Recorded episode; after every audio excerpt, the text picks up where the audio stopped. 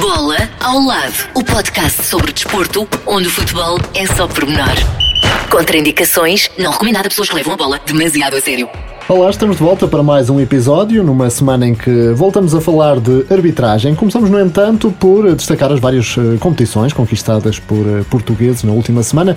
Miguel Oliveira, que venceu o Grande Prémio de Portugal em MotoGP, o piloto de Almada não deu qualquer hipótese à concorrência no Autódromo Internacional do Algarve.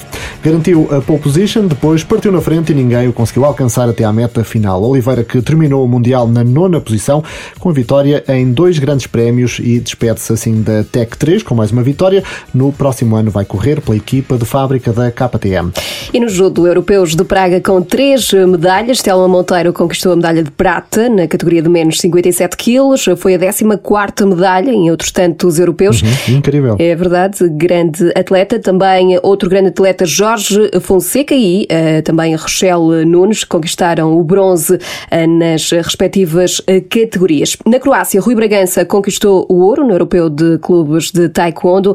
O português atleta do Benfica venceu a competição nos, na categoria menos 58 quilos. Também no europeu em Zagreb, outros dois atletas nacionais em grande conseguiram medalha. Júlio Ferreira conquistou a prata e Joana Cunha o bronze. São atletas do Sporting de Braga. Nos dardos, José de Souza venceu o Grand Slam 2020 em Inglaterra. Tornou-se o primeiro português a conquistar um evento principal na PDC, a Professional Darts Corporation. Souza derrotou na final o inglês James Wade, conquistou um prémio de 125 mil libras, ou 140 mil euros. Bem um bom. brilhante resultado para o jogador natural da Azambuja, de 46 anos, que apenas há dois anos se dedicou à modalidade a tempo inteiro, depois de conquistar o cartão eh, do Pro Tour. Eh, José de Souza, que é conhecido no circuito como o The Special One português. Já ouvi isto no outro lado, Paulo? Uhum, Não era nos dardos. bem, se bem que agora o Mourinho já mudou eh, de cognome, não é? Portanto, Exato, também é verdade. já pode, este estava livre, no fundo. E, portanto, ele aproveitou. Portanto, José eh, de Souza com um percurso eh, fulgurante nos últimos eh, dois anos, ele que já venceu o Grande Prémio de Dardos em outubro na Alemanha e campeonatos em Inglaterra e na Irlanda. E vamos agora à conversa com um dos nossos convidados de hoje, o antigo árbitro de futebol, Carlos Xistra, pendurou o apito no final da época passada.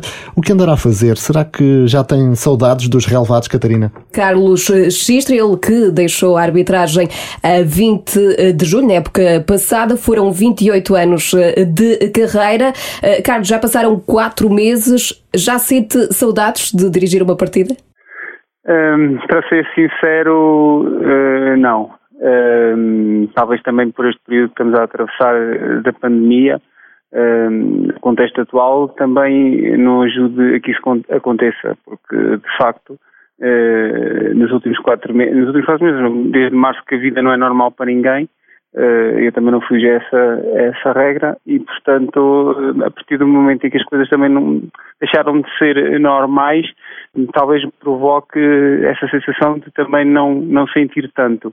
Hum, a verdade é que eu tinha muito presente em mim próprio que esse dia final eh, iria chegar e aceitei isso, aceitei isso com bastante pragmatismo, o que penso eu está hum, a levar-me a que realmente eh, não sinta ainda muita saudade porque já- isso já estava hum, programado, de certa forma. Ainda assim, de- do que é que pode sentir mais falta? Ah, Sinto naturalmente muita falta, nesta altura, se calhar, como muita gente, principalmente da convivência entre colegas. Eh, há muito que, que não vejo eh, a grande maioria deles, há muito que, que não confraternizamos, há muito que não trocamos ideias. Eh, isso, de facto, faz falta. E depois faz falta também todo.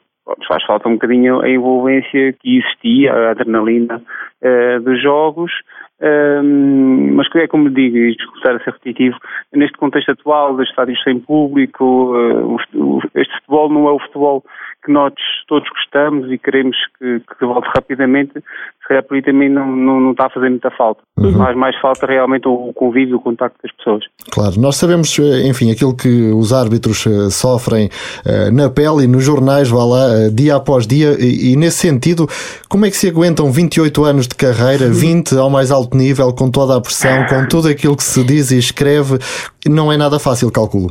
Sim, a verdade é que a nossa carreira é feita como as casas, não é? De baixo para cima. Começamos uhum. alicerces até que chegamos ao telhado e vai sendo construído vai ser construído dessa forma, ou seja, nós começamos nos distritais, depois passamos para os nacionais até que chegamos aos jogos que são organizados pela Liga. Um, e, e, essa questão das críticas e da exposição vai também aumentando à medida que nós vamos subindo de patamar. E o encaixe vai também aumentando, não é? Como dizer, o meu estômago foi, foi aumentando à medida que fui progredindo na carreira e, e fui, fui, fui sempre encaixando.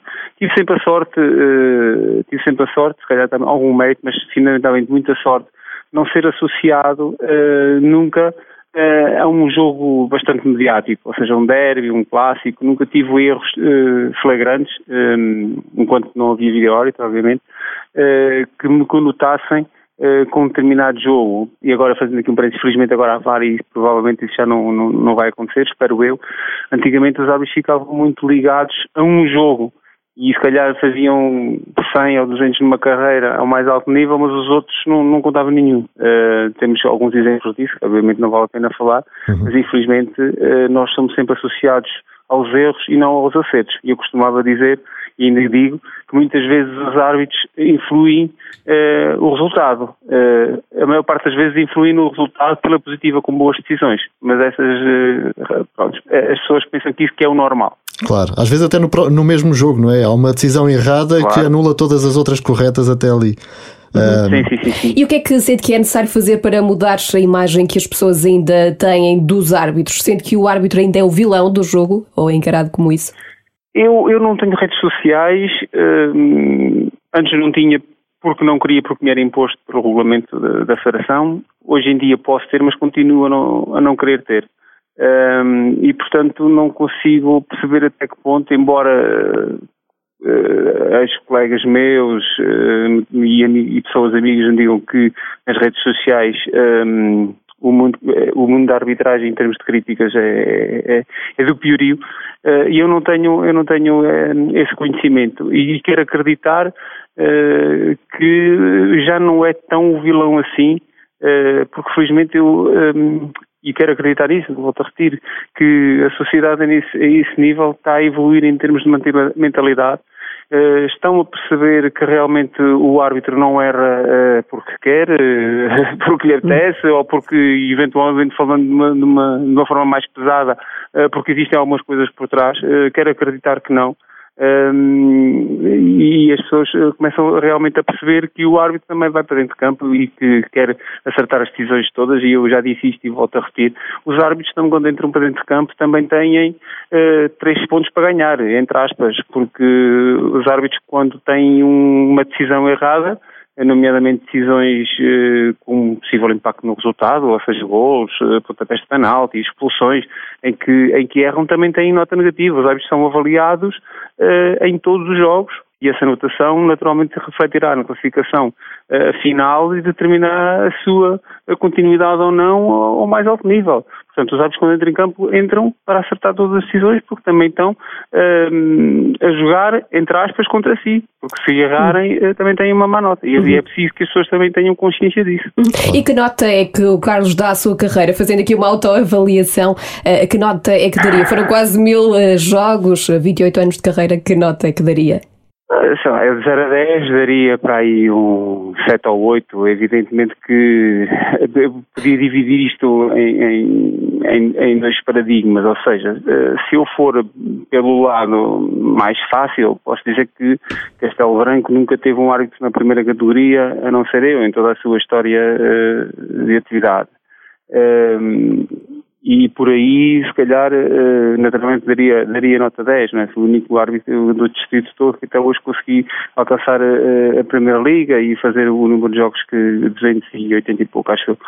Uh, naturalmente por aí daria nota 10. Se formos ver num contexto, num contexto mais nacional ou internacional, evidentemente que, que não podia ir para esses valores um, eh, de autoavaliação, porque acho que poderia ter sido um bocadinho melhor do que o que fui, principalmente a nível internacional, eh, não me dediquei tanto quanto se fosse hoje eh, teria feito e por aí não posso dar a nota máxima, mas eh, evidentemente que um, 90% ou 99% da culpa disso ter acontecido foi minha. Uhum. Algum uh, jogo que guarde com especial carinho de todos os que fez? Uh, guardo dois. Uh, guardo a final da Taça Portugal, porque, apesar de ser um clichê, é verdade, é um marco histórico na carreira de qualquer árbitro e de qualquer futebolista. É realmente a festa, a festa da Taça aquele dia ou aquele fim de semana é, é de facto diferente. é nesses jogos que nós nos sentimos realizados e que percebemos que todo o trabalho, todo o esforço de uma carreira valeu a pena. E depois, naturalmente, o, o último jogo que foi marcante foi o culminar, como disse a Catarina, de 28 anos de, de muita dedicação, de, de muito empenho, de, de, muitas horas de trabalho, de muitas horas e dias fora de casa. Uh, e naturalmente aí foi o, foi o culminar da carreira. Esses dois jogos são de facto marcantes. Alguma vez pensou desistir? Sim, uh, naturalmente, como se calhar 99% dos árbitros no início da carreira, uh, não é fácil. Já não era fácil há, há 28 anos atrás. Hoje ainda é mais, hoje é mais difícil porque as solicitações que existem em jovens a partir dos 14, 15 anos são muito mais do, do, do, que, era, do que eram antigamente. E naturalmente que hoje não é fácil uh, aliciar um jovem de 14, 15 anos, que atualmente é, é, é a idade com que se começa, uh, trazê-los para a arbitragem, porque, como disse há bocado, todo o panorama, uh, todo o contexto que envolve a arbitragem, nomeadamente nas redes sociais, que eu, como disse, não, não tenho acesso, mas pelo que me dizem é piorio, não é ambiente de, de, favorável para, para que isso aconteça.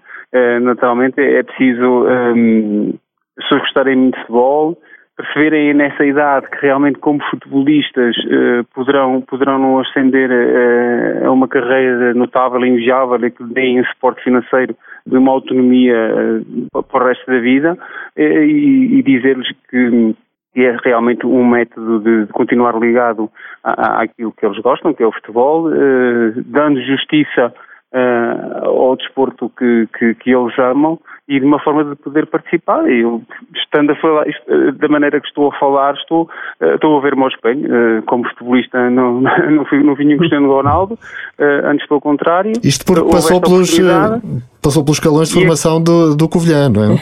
do Covilhã e, do, e, da Associação Desportiva da Estação Cão, que uhum. também só tem informação neste momento, aqui na Covilhã, e hum, acabei por pisar uh, uh, muitos dos, dos, grandes palcos, dos grandes estádios uh, da Europa, fundamentalmente, uh, privar com um dos melhores do mundo, porque realmente não, não, não, não consegui ser aquilo que gostaria de ser, que, que é futebolista.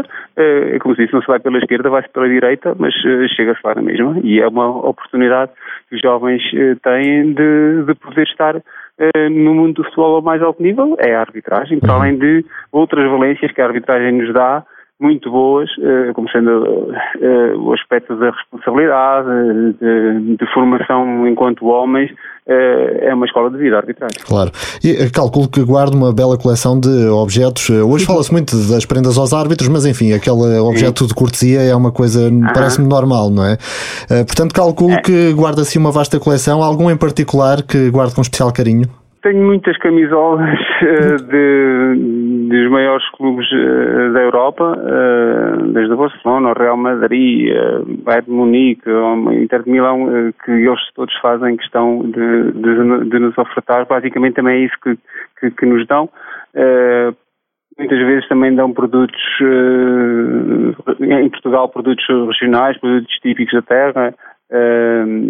Para ser sincero, não tenho assim nenhum em especial a não ser um, essas camisolas que guardo com, com carinho porque normalmente estão gravadas as datas uh, e, e, fazem referência aos jogos em que eu participei. Uhum. E hoje em dia, o que é que o Carlos Sistra anda a fazer?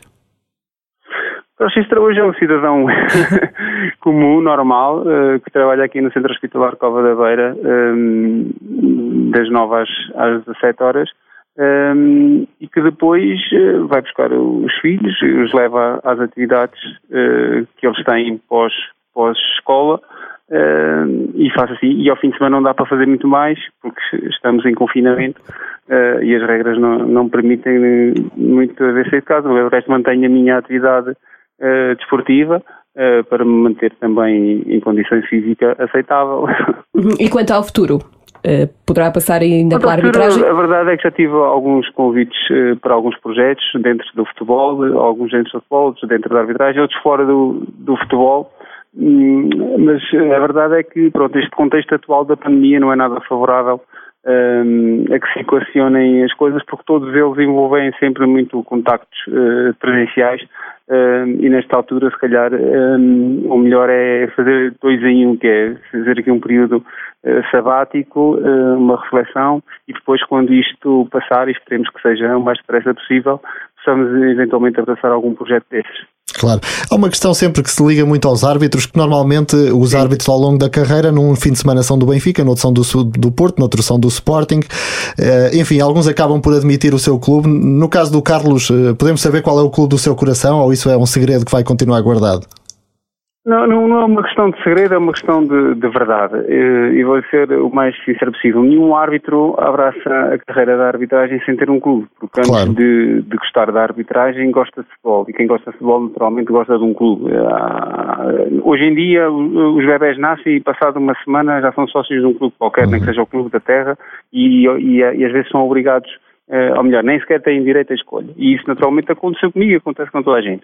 A verdade também é que, à medida que nós uh, vamos, ingressamos, quando ingressamos na área que vamos crescendo e quando chegamos ao nível que eu uh, felizmente cheguei, esse afeto uh, a determinado clube naturalmente vai, vai, vai, se dissipar, vai se dissipando, vai se dissipando até que acaba por se dissipar por completo. E eu hoje em dia, ligo a televisão, quando ligo a televisão para ver alguns jogos, fundamentalmente eu estou sempre a torcer pelos meus, pelos meus ex-colegas e essa é a minha equipa, a minha equipa verdadeira pela qual, eu, pela qual eu estou e estou sempre à espera que eles uh, acertem as decisões. Ou seja, o, o, como normal adepto de uma equipa está à espera de ver gols da sua equipa, eu estou sempre à espera de ver decisões acertadas, porque, apesar de, pronto, porque ainda só retirei há quatro meses e, e os árbitros uh, sofrem uh, com as suas decisões más, mas também sofrem com as decisões do, dos seus colegas, porque normalmente porque nós éramos, eles são uma equipa e quando um erra, uh, todos, sofrem, todos sofrem com isso. E esta é a pura das verdades.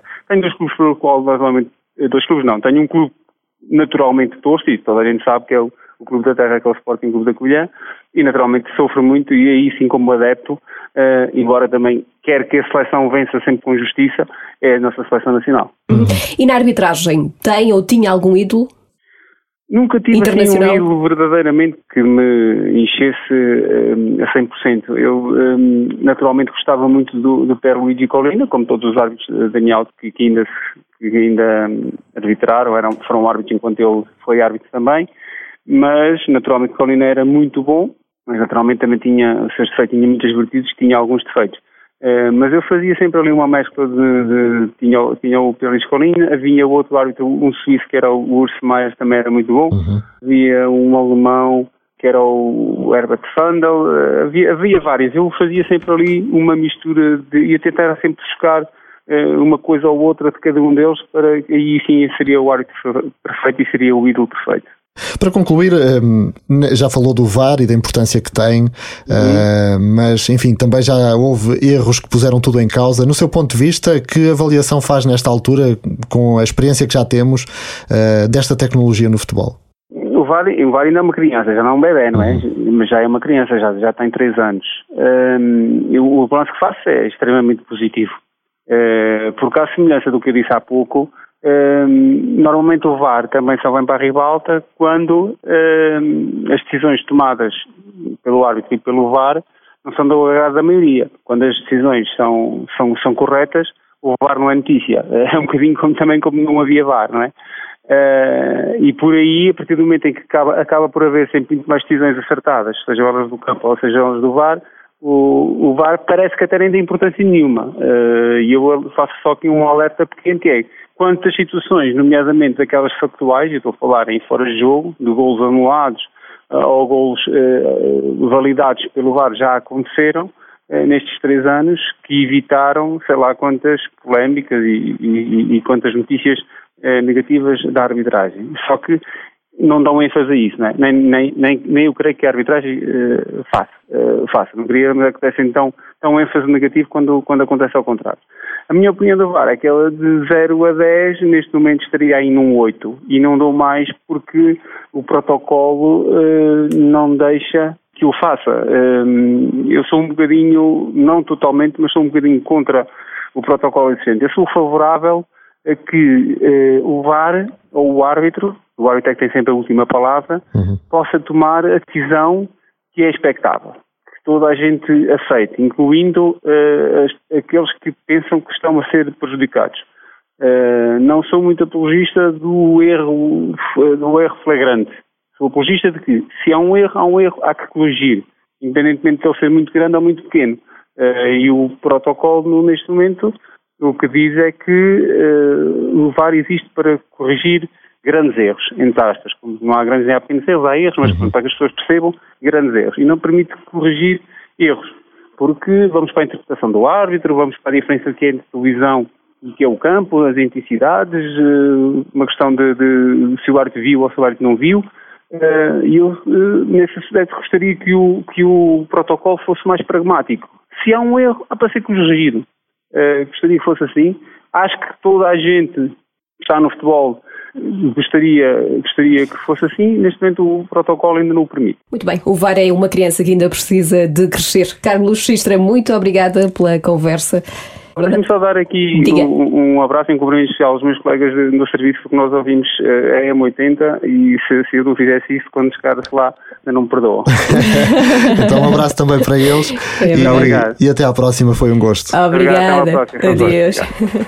Carlos Xistra, agora dedicado à função pública, o antigo árbitro de futebol, que hum, deixou aqui claro que não tem ainda muitas saudades do futebol, uh, mas são uh, quase 30 anos dedicados à arbitragem e calculo que mais cedo ou mais tarde aquele bichinho acaba por eh, ficar ali a moer. Uhum. Mas vamos continuar a falar de futebol. Exatamente, e agora uh, destaque para o grande livro do futebol português. E é mesmo grande. É verdade, grande e pesado, muitas páginas. A segunda edição já está uh, nas uh, livrarias, é uma verdadeira bíblia do futebol nacional, vai do primeiro escalão às distritais. Também aqui o futebol feminino não é esquecido, mas para nos falar melhor deste livro, junta-se a nós Humberto Ferreira, jornalista do portal 00. Em primeiro lugar, queremos perceber do que é que se trata que é que podemos contar nesta segunda edição?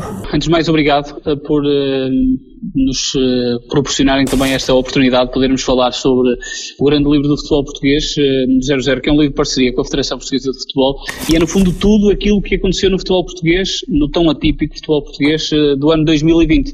é o livro mais inclusivo que existe sobre o futebol em Portugal, tal como foi o da a primeira edição, no fundo a edição primária que aconteceu em 2019, Estamos a falar de futebol, estamos a falar de futebol de praia, estamos a falar de futsal, masculino, feminino, um, ehm, todas as competições, Liga Nós, uh, Liga Pro, Liga Revelação, um, ehm, as competições onde estão portugueses inseridos, a Liga dos Campeões está lá também, inevitavelmente, tal como a Liga Europa, são uh, mais de 12 mil jogadores ali descritos, mais de 800 páginas.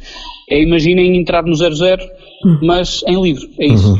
Portanto, um borda d'água do futebol quase. sim, sim, sim, completamente, sim, que mostra aquilo que aconteceu e tem esses registros também eh, com as interrupções da temporada por causa do Covid eh, e, e, está tudo ali bem discriminado. Não é um livro que tem vá lá, perdeu sensivelmente 60 páginas, para vocês terem noção, da edição 2019 para esta, apesar da época ter sido meio ano mais curta. Uhum. Estamos a falar de quantas páginas?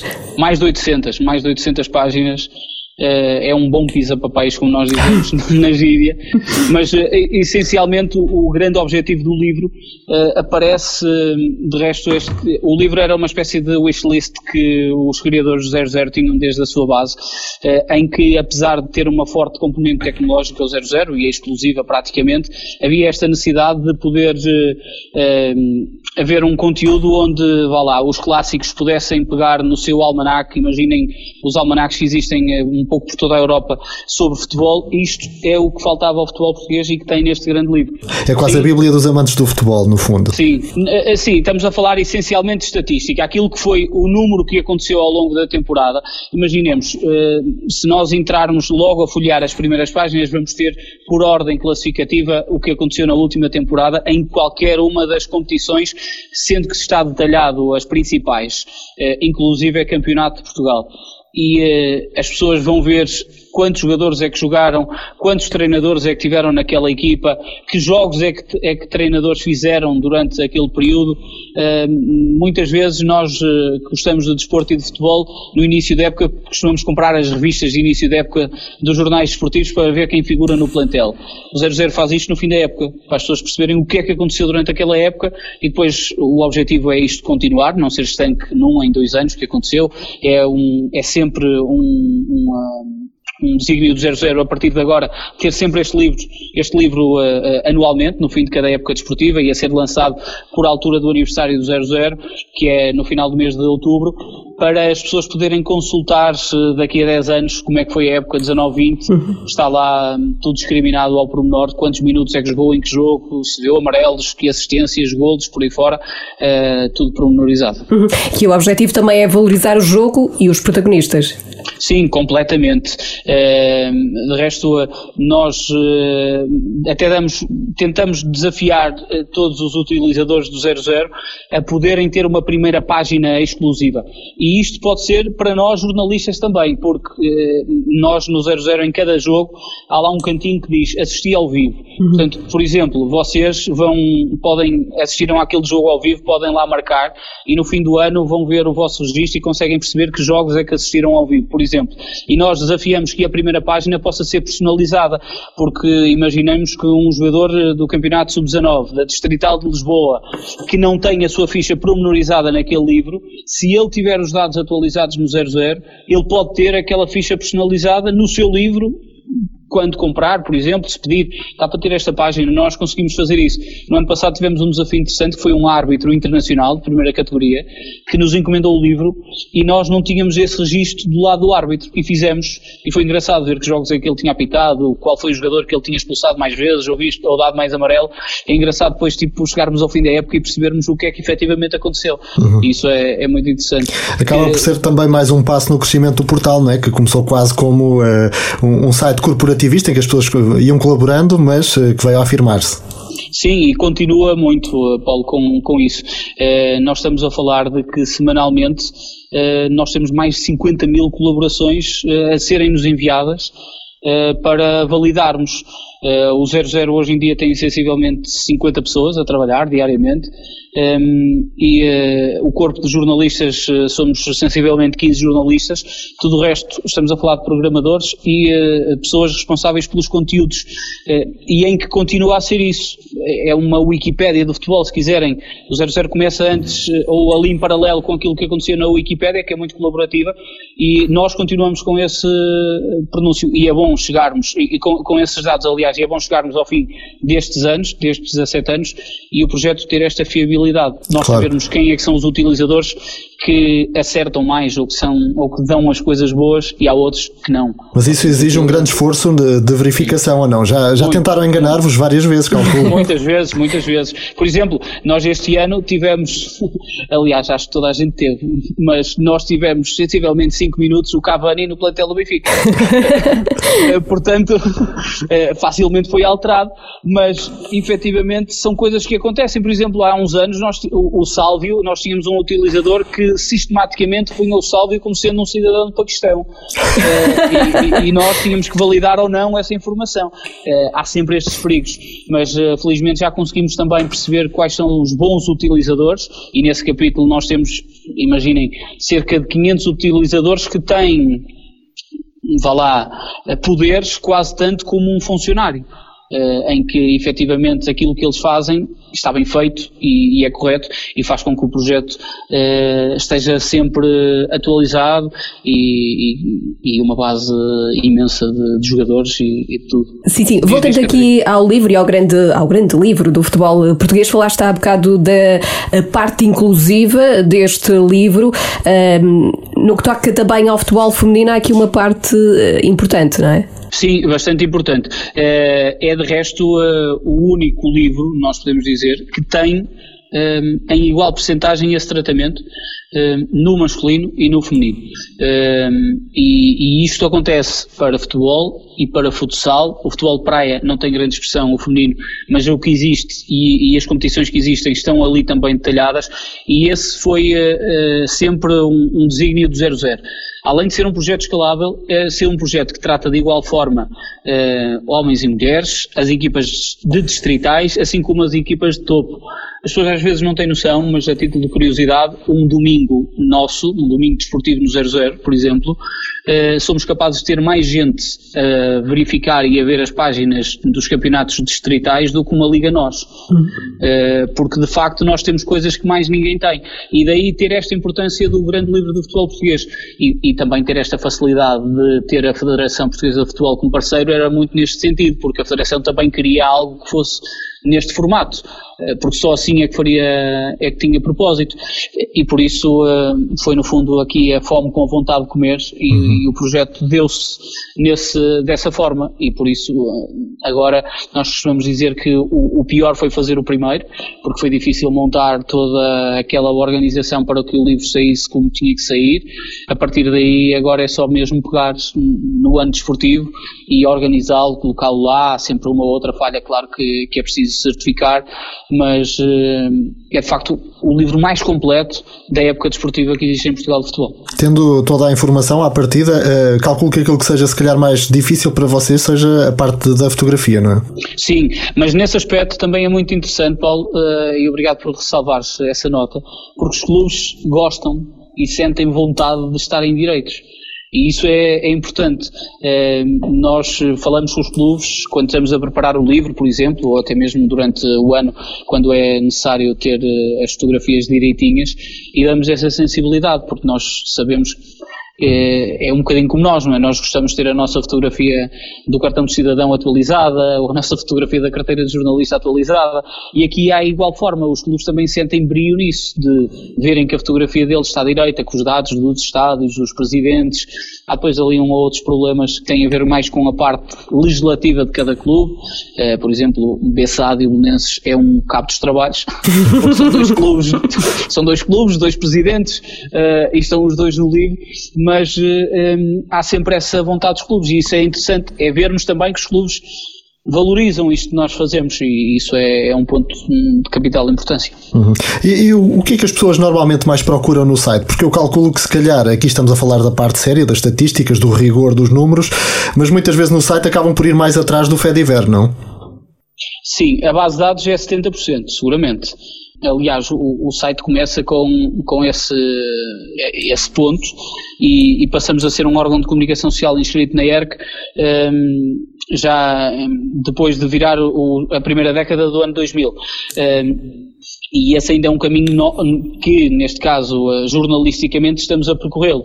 As pessoas uh, entram no 00 já para ver notícias, mas sabemos que 70% dessas pessoas vão para ver uh, o seu conteúdo estatístico e a sua base estatística. Agora, sendo um site que, e sendo neste caso uh, um, um órgão de comunicação social que tem esta dupla valência, as pessoas quando entram em determinado perfil de jogador, quando entram em determinado, uh, determinada equipa, vão ter sempre notícias ali relacionadas. E é por aí que nós, uh, no fundo, tentamos ganhar a pessoa que, que, está ali a ver, o internauta. É ele perder-se no meio do labirinto das curiosidades que existe porque temos de tudo, temos as notícias, nós temos os relacionamentos, acho que somos um, um dos poucos sites em que temos uh, esta base interessante que é tu perceberes que, por exemplo, o Pedro Neto, uh, um dos mais recentes internacionais portugueses, tem uma teia familiar, toda ela relacionada com o desporto desde primos que jogam, desde o futebol, outros que jogam hockey patins, irmãs que jogam voleibol, ah, um tio que jogou futebol, portanto, e isto é aquela teia que nós ah, tentamos dar para que as pessoas possam ver. Nós temos, por exemplo, a nossa base enciclopédica com textos históricos de jogadores emblemáticos, feitos históricos que, que fazem história em determinado dia e que em automaticamente queremos que as pessoas possam ver, seja um jogo, o que aconteceu com a ficha de jogo completa, seja um caso uh, mais catastrófico, como por exemplo o que aconteceu no Eisel Park, uh, tudo aquilo que é história de futebol, nós tentamos tê-la ali e avivar a memória das pessoas quando esses eventos acontecem. Mas depois, claro, a base estatística inevitavelmente dá-nos outro conhecimento eh, com aqui, por exemplo, o Playmaker Stats, que é uma ferramenta que nós usamos muito para que as pessoas possam saber aquilo que é o mais recente, recordando o antigo. Porque uhum. se acontece um recorde que é batido, é porque ele já foi feito por alguém anteriormente. Claro. Uh, e já agora, este livro, vem aí o Natal, não será se calhar uma prenda para toda a gente, mas uh, uh, à partida, qual é o vosso leitor tipo? O, o nosso leitor tipo são as pessoas que, que competiram que por brilho querem ter aquele livro, eh, mas essencialmente é a parte técnica. São as pessoas que sentem necessidade de trabalhar eh, com o desporto, sendo que aquele número, não é, e aquela informação, no fundo já aconteceu, mas é necessário ela ficar salvaguardada, porque no futuro por algum motivo pode haver essa necessidade e uh, o livro está ali à mão e pode ser mais fácil de, de, consultar. Mas eu diria que jornalistas, treinadores, jogadores, dirigentes também, é sempre o público mais alvo para que o livro possa uh, ter mais, uh, ser mais uma ferramenta de trabalho. Hum. Sendo que, por exemplo, para quem gosta mais do Clube da Terra e das divisões mais inferiores, pode ser aqui uma ferramenta também muito, muito útil para estar mais próximo do, do clube. Sim, sim, sim. O Campeonato de Portugal, como, como te disse, Catarina, está, está completamente detalhado também em cada, em cada clube. As partes das, dos distritais, eh, cada associação distrital tem a sua página, por exemplo, e tem os dados sobre os campeões que aconteceram de forma distrital, porque aí a informação já não é tão tão, uh, tão estanque, é uma informação que não é tão certa nós temos essa informação, só que eh, há determinados jogos que não há um 11 completo, não há o, o, há o resultado, mas não há os goleadores, e portanto aí o livro não iria ficar completo como a gente queria, porque não temos as associações todas de forma completa, como temos algumas.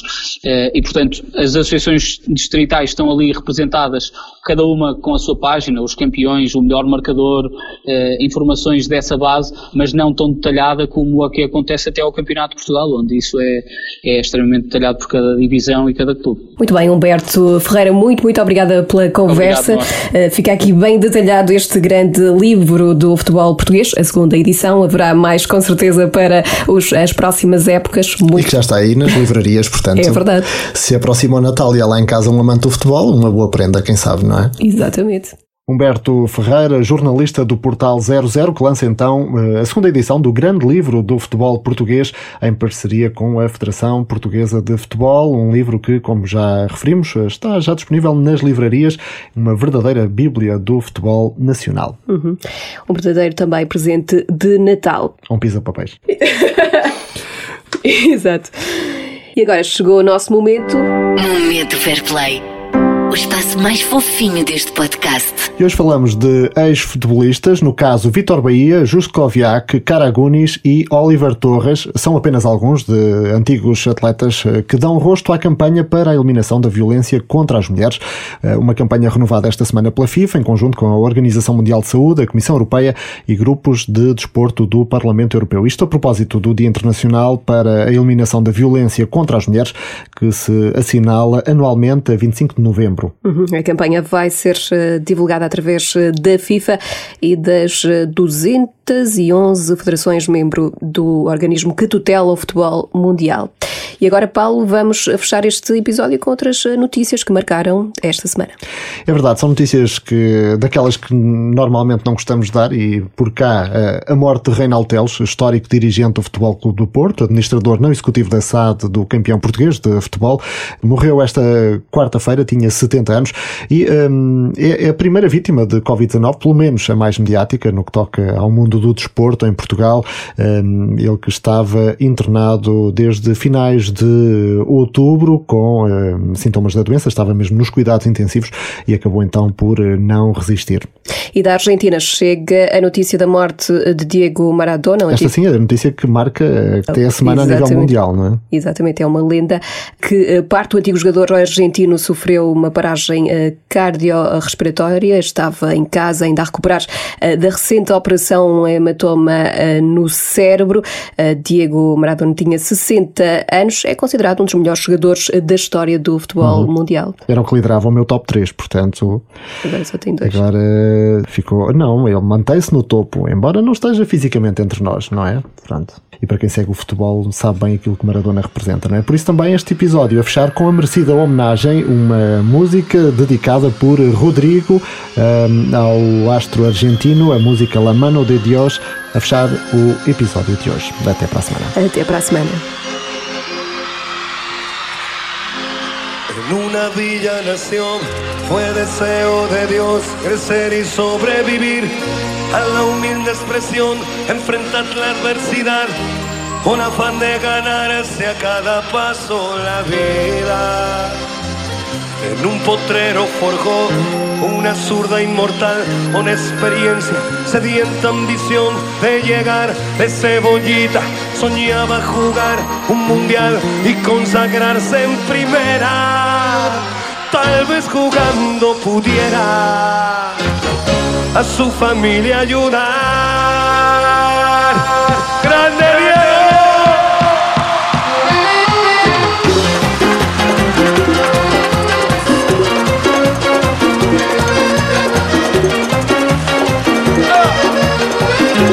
con el más grande del mundo ¡Eh!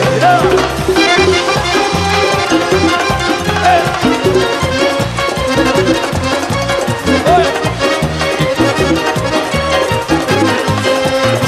En una villa nació, puede ser de Dios crecer y sobrevivir a la humilde expresión, enfrentar la adversidad con afán de ganarse a cada paso la vida. En un potrero forjó una zurda inmortal con experiencia, sedienta ambición de llegar de cebollita, soñaba jugar un mundial y consagrarse en primera. Tal vez jugando pudiera a su familia ayudar a poco que debutó. Parado, la doce fue quien corrió. Su sueño tenía una estrella llena de gol y gambetas y todo el pueblo cantó. Parado, parado, nació la mano de Dios. Parado, parado, llevó alegría en el pueblo, rego de gloria este suelo.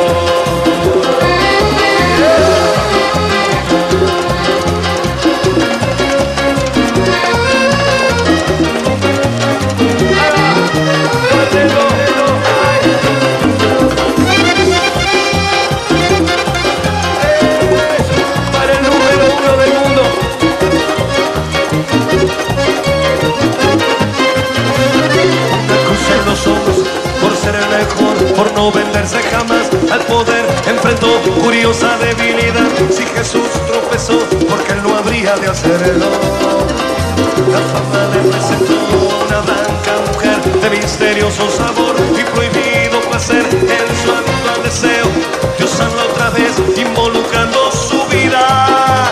Y es un partido que un día el Diego está por ganar. A poco que debutó, Lados de fucking